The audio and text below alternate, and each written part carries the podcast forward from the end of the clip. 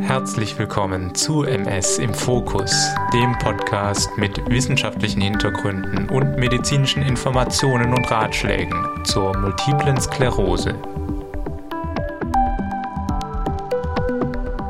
Einen schönen guten Tag wünsche ich euch, liebe Hörerinnen und Hörer von MS im Fokus. Ich hoffe wie immer, dass ich euch in guter Stimmung und motiviert antreffe. Denn auch heute sprechen wir wieder über eure Gesundheit und wie man sie potenziell auf unterschiedlichste Art und Weise verbessern könnte. Ein Thema mit Zukunft steht heute auf der Tagesordnung und an der Auswahl des Themas sind gleich mehrere von euch mitbeteiligt. Mich erreichten nämlich in den letzten Wochen gleich mehrere Nachrichten von Hörerinnen, dass sie sich ein Ernährungsthema wünschen. Dazu kam noch die Anfrage, ob wir mal über Propionsäure sprechen könnten. Und das traf einen Nerv bei mir, denn ich muss zugeben, seit den Interviews über erstens Ernährung und zweitens das Mikrobiom bin ich sehr angefixt von allem rund um die Fettsäuren. Vielen Dank also dafür. Kurzkettige Fettsäuren, das ist ein Thema, das klinisch noch keine große Rolle spielt, bei dem aber forschungstechnisch in den letzten Jahren einiges Spannendes entdeckt wurde. Lasst uns also heute über Fettsäuren sprechen. Und wenn wir schon die Zeit und Möglichkeit haben, dann lasst uns so ausführlich eintauchen, damit ihr danach die Basics verstanden habt, selbst wenn ihr euch bisher noch nicht damit beschäftigt haben solltet. Und dann lasst uns natürlich schauen, ob es schon Hinweise gibt, inwiefern MS-PatientInnen von diesem Wissen aktuell profitieren können. Entweder durch angepasste Ernährung oder Supplementation. Sehr, sehr spannend das alles und ich kann es gar nicht erwarten, damit gleich anzufangen. Los geht's! Fettsäuren, das habt ihr doch schon vielfach gehört. Omega irgendwas Fettsäuren, gesättigte Fettsäuren und, und, und. Diese Begriffe tauchen auf jeder Apothekenumschau-Titelseite oder in der Werbung für Nahrungsmittel ständig auf. Aber dennoch ist, das denke zumindest ich, nicht immer ganz klar, was überhaupt eine Fettsäure ist.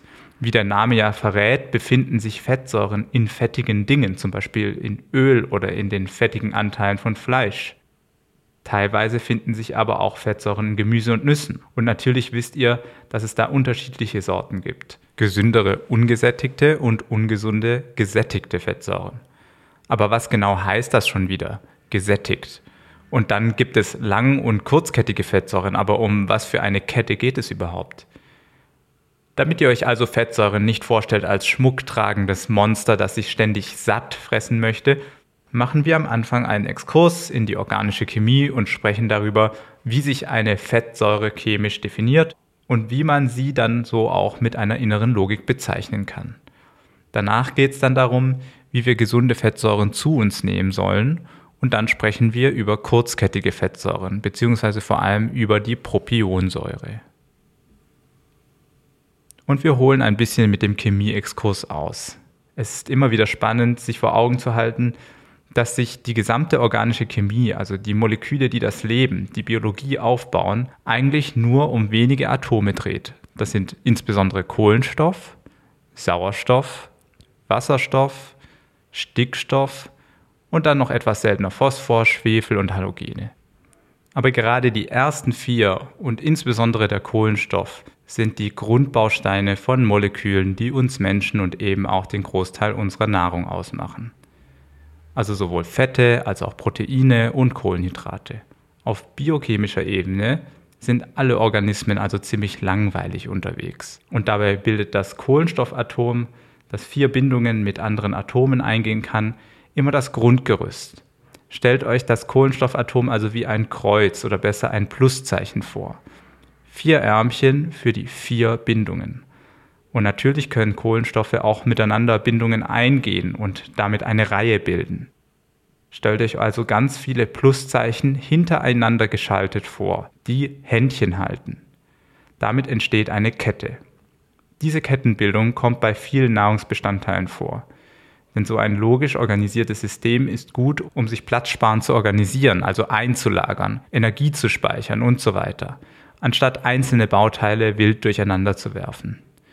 So wie im Lagerhaus die Paletten sauber gestapelt werden, bildet die Biologie also gerne kettenförmige Moleküle.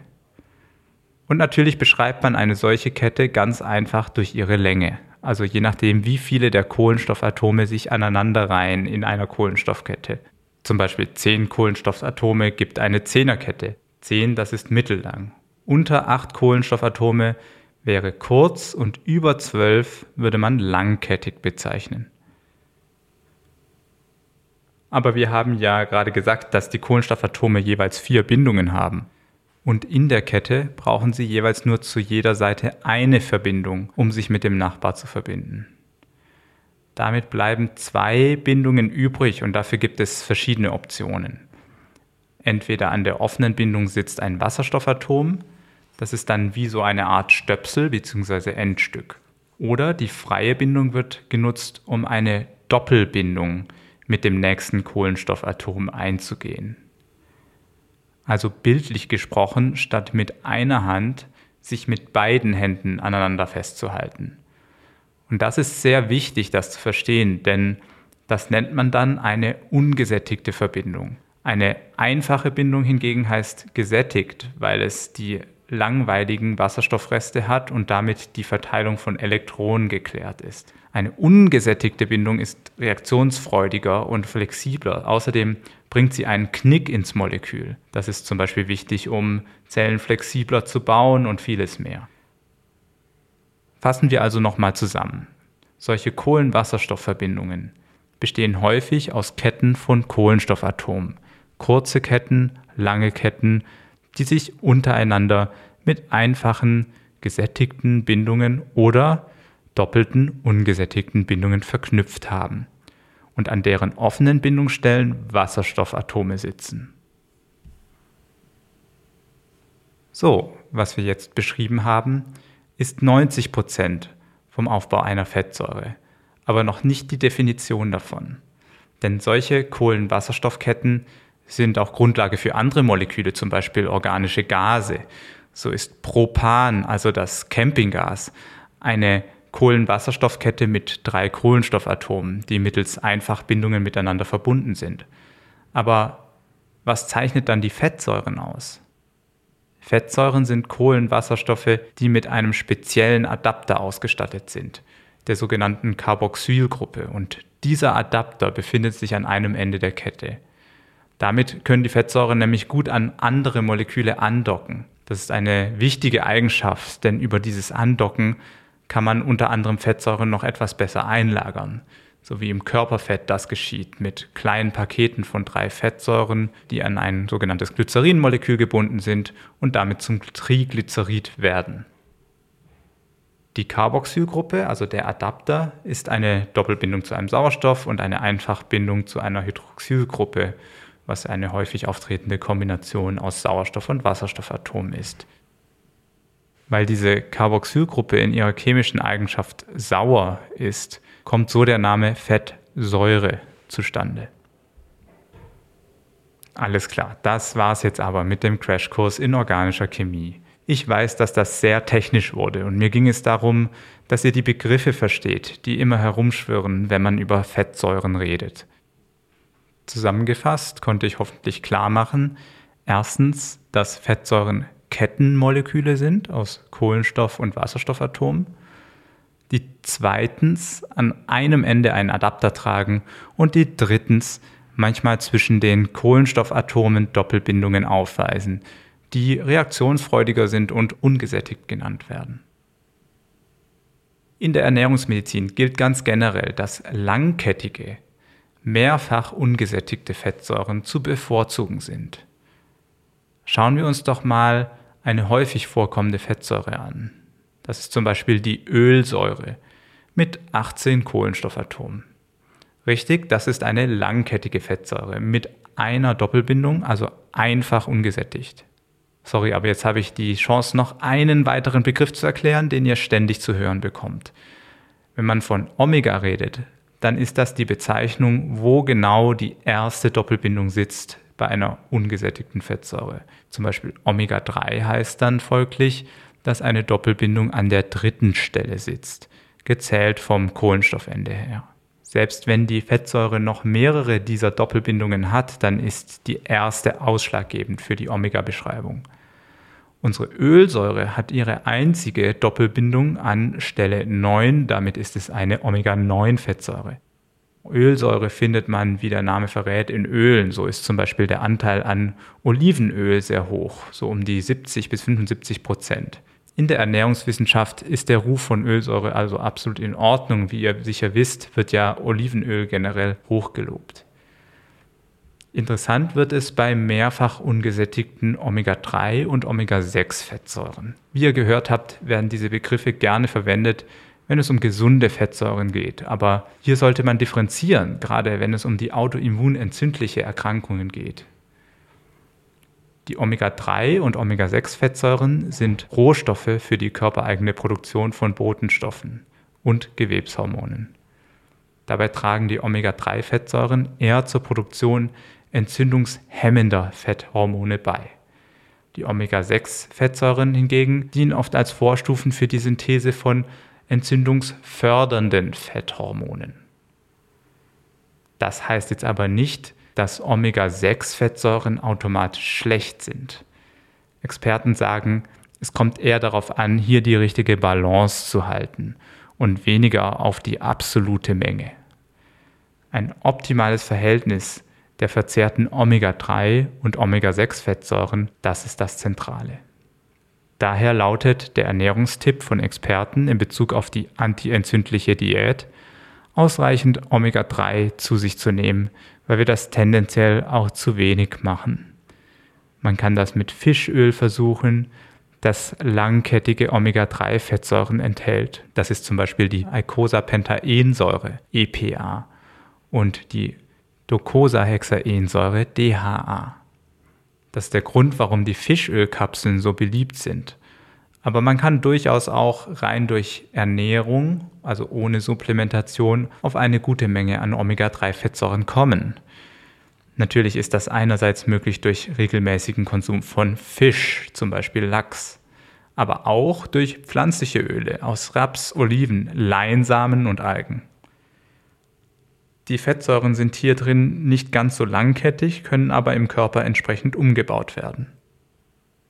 Ein Tipp, den wir im Rahmen des Ernährungsinterviews neulich besprochen haben, war der Konsum von gemörserten Leinsamen, zum Beispiel mit dem morgendlichen Müsli oder Joghurt. Das ist eine einfach umzusetzende Maßnahme, die meiner Meinung nach auch besser schmeckt, als sie sich anhört. In tierischen Fetten aber auch im Öl von Sonnenblumen oder Mais überwiegen dagegen die Omega-6-Fettsäuren. Nochmal, diese sind nicht notwendigerweise schlecht, wenn es aber ein Ungleichgewicht in deren Richtung gibt, dann ist das nicht gesund. Meidet also zu viel Fleischkonsum und ausschließliches Kochen mit Sonnenblumenöl, wenn ihr einen antiinflammatorischen Stoffwechsel anstrebt. Und wenn wir jetzt schon bei pro versus antiinflammatorisch sind, dann haben wir es zu einem anderen spannenden Thema hinübergeschafft, den kurzkettigen Fettsäuren. Kleiner Spoiler, diese können als Botschafter zwischen dem Mikrobiom und unserem Immunsystem auftreten, was sehr abgefahren ist. Ihr werdet gleich sehen, was das Thema so unglaublich aufregend macht, denn es verrät viel darüber, wie unser Körper mit seinen besiedelnden Bakterien im Gleichgewicht und Austausch steht. Kurzkettige Fettsäuren, mit diesem Begriff könnt ihr nach meiner trockenen Einleitung jetzt zumindest etwas anfangen, hoffe ich zumindest. Das sind, genau, Fettsäuren mit zwei bis sechs Kohlenstoffatomen. Die wichtigsten Vertreter sind hier Propionsäure, Essigsäure und Buttersäure. Im Gegensatz zu den langkettigen Fettsäuren finden wir sie nicht in großer Zahl in fettigen Speisen, denn sie sind flüchtig bei Raumtemperatur flüssig und entstehen in unserem Dickdarm. Und das ist schon einmal sehr ungewöhnlich, denn sie entstehen nicht etwa aus langkettigen Fettsäuren oder anderen Lipiden, sondern aus Ballaststoffen. Ballaststoffe, das ist auch so ein ernährungsmedizinisches Lieblingswort, das sind per Definition unverdauliche Nahrungsbestandteile, welche zum größten Teil den Kohlenhydraten zuzurechnen sind also zum Beispiel Pflanzenfasern, Bestandteile von Schalen und so weiter. Unverdaulich meint in diesem Fall, dass wir selber im Magen-Darm-Trakt keine Enzyme produzieren, welche diese zerlegen können, um dann die Bestandteile aufzunehmen. So machen wir das ja bei anderen Kohlenhydraten, wie zum Beispiel der Stärke aus Mehl, die wir ja zu kleinen Zuckermolekülen Stück für Stück zerlegen können und dann ins Blut transportieren. Ballaststoffe hingegen gehen entweder oben rein, unten raus oder sie werden eben doch zerlegt, nur durch jemand anderen. Und zwar sind das unsere kleinen Helfer, bestimmte Bakterien des Mikrobioms. Bitte hört euch unbedingt das Mikrobiom-Interview an, das ich vor ein paar Folgen geführt habe. Lisa erklärt euch da, was das Mikrobiom ist und was bei MS mit dem Mikrobiom los ist. Unsere Erkenntnisse aus der Forschung sagen uns nämlich, dass die Zusammensetzung des Mikrobioms bei der MS gestört sein könnte. Also gibt es nicht ein böses Bakterium, was sich eingenistet hat, sondern im Gegenteil sind manche wichtigen Helfer vielleicht eher unterrepräsentiert. Und eine Eigenschaft, was diese Helfer so wichtig machen könnte, ist die Produktion von Short Chain Fatty Acids, also kurzkettigen Fettsäuren. Was ist also die Rolle dieser kurzkettigen Fettsäuren? Wir wissen, dass sie aktiv aus dem Darm in die Blutbahn transportiert werden. Und so gut wie jede Zelle hat die Möglichkeit, diese aufzunehmen. Die Epithelzellen des Enddarms nutzen sie sogar als Hauptenergiequelle. Ebenso wird ihnen zugeschrieben, dass sie zentral den Appetit und Energiestoffwechsel mitregulieren können. Aber eine Funktion hat man erst in den letzten Jahren zunehmend herausgearbeitet. Kurzkettige Fettsäuren beeinflussen nämlich unser Immunsystem. Das ist in der Situation im Darm schon einmal sehr wichtig. Denn denkt dran, die Innenseite des Darms ist im Endeffekt wie unsere Haut eine Körperoberfläche zur Außenwelt. Eine überwältigende Anzahl an fremden Organismen sitzt dort und lebt mit uns in Symbiose. Es besteht aber immer die Angst, dass ein Störenfried sich dort ausbreiten könnte, der die Situation ausnutzt und zum Beispiel Gewebe zerstört, um sich zu verbreiten. Dafür gibt es überall im Darm kleine Polizeistationen, das sogenannte darmassoziierte lymphatische Gewebe, englisch GALT, wo viele Lymphozyten sitzen und von dort auf Streife gehen, also durch das Darmepithel wandern, um ein Monitoring von Fremdantigen zu betreiben, also zu schauen, welche fremden Organismen sich da so rumtreiben. Und man geht davon aus, dass ein wichtiges Signal, ob alles soweit in Ordnung ist, die kurzkettigen Fettsäuren sein könnten. Diese Fettsäuren als Metaboliten, die durch die Verdauung von Ballaststoffen durch Bakterien in unserem Darm entstehen, stellen also eine Art der Kommunikation dar zwischen Mikrobiom auf der einen Seite und unseren Immunzellen auf der anderen Seite. Und die Idee ist, dass wenn es hier ein Ungleichgewicht gibt, vor allem über längere Zeit, dass dann auch das Immunsystem in einem Ungleichgewicht landen könnte und zum Beispiel autoreaktiv wird. Was könnte also so ein Immungleichgewicht oder Ungleichgewicht sein? Nun, bei der MS weiß man, dass verschiedene Treiber der Erkrankung, also insbesondere der Krankheitsschübe, bestimmte Arten von T-Lymphozyten sind. Und hier ist es ganz wichtig zu verstehen, dass es verschiedene Unterarten dieser T-Zellen gibt, die unterschiedliche, teils diametrale Eigenschaften haben. Eine Art, diese Unterarten zu definieren, ist zu schauen, welche Chemokine, also Immunbotenstoffe, sie absondern. Denn aussehen tun sie alle unter dem Mikroskop sehr ähnlich. Für uns sind im Hinblick auf die Autoimmunreaktion bei der MS am interessantesten die sogenannten TH1 und TH17-Zellen auf der einen Seite sowie die regulatorischen T-Reg-Zellen auf der anderen Seite.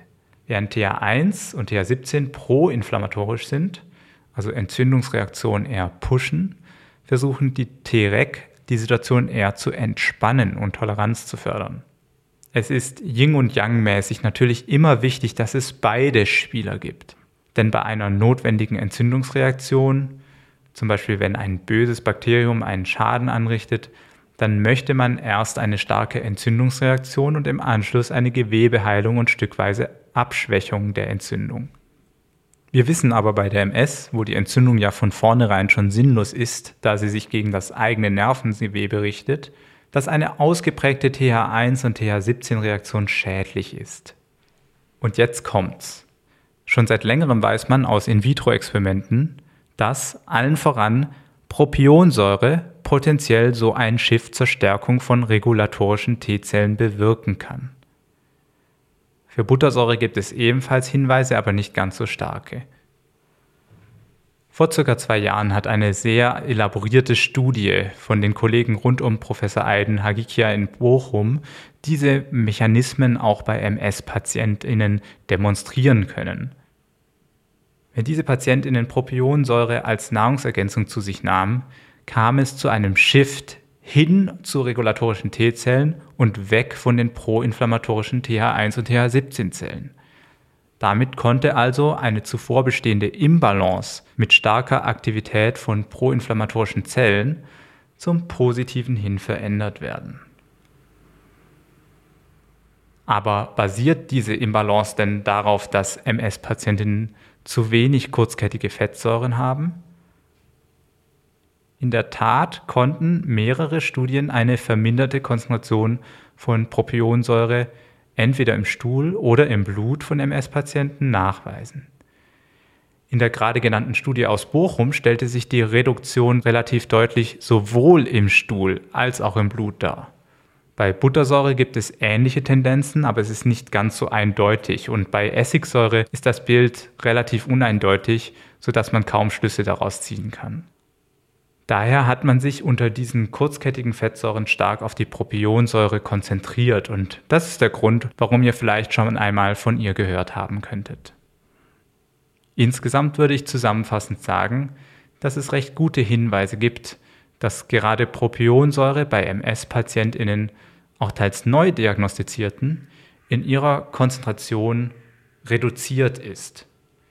Der Grund dafür ist am ehesten die Dysbiose, also das Ungleichgewicht im Mikrobiom, was man ebenfalls schon in mehreren Studien bei MS-PatientInnen nachweisen konnte.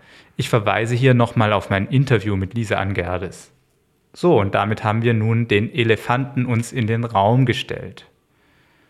Die große Frage ist nämlich, soll ich nun als MS-Patientin mehr Propionsäure einnehmen?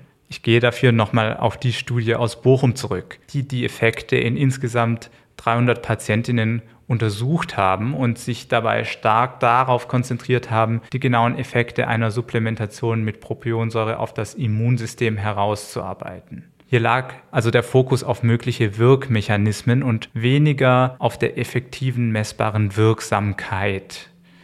Aber nichtsdestotrotz wurden auch Daten zu der Schubrate und Behinderungsprogression der Patienten erhoben.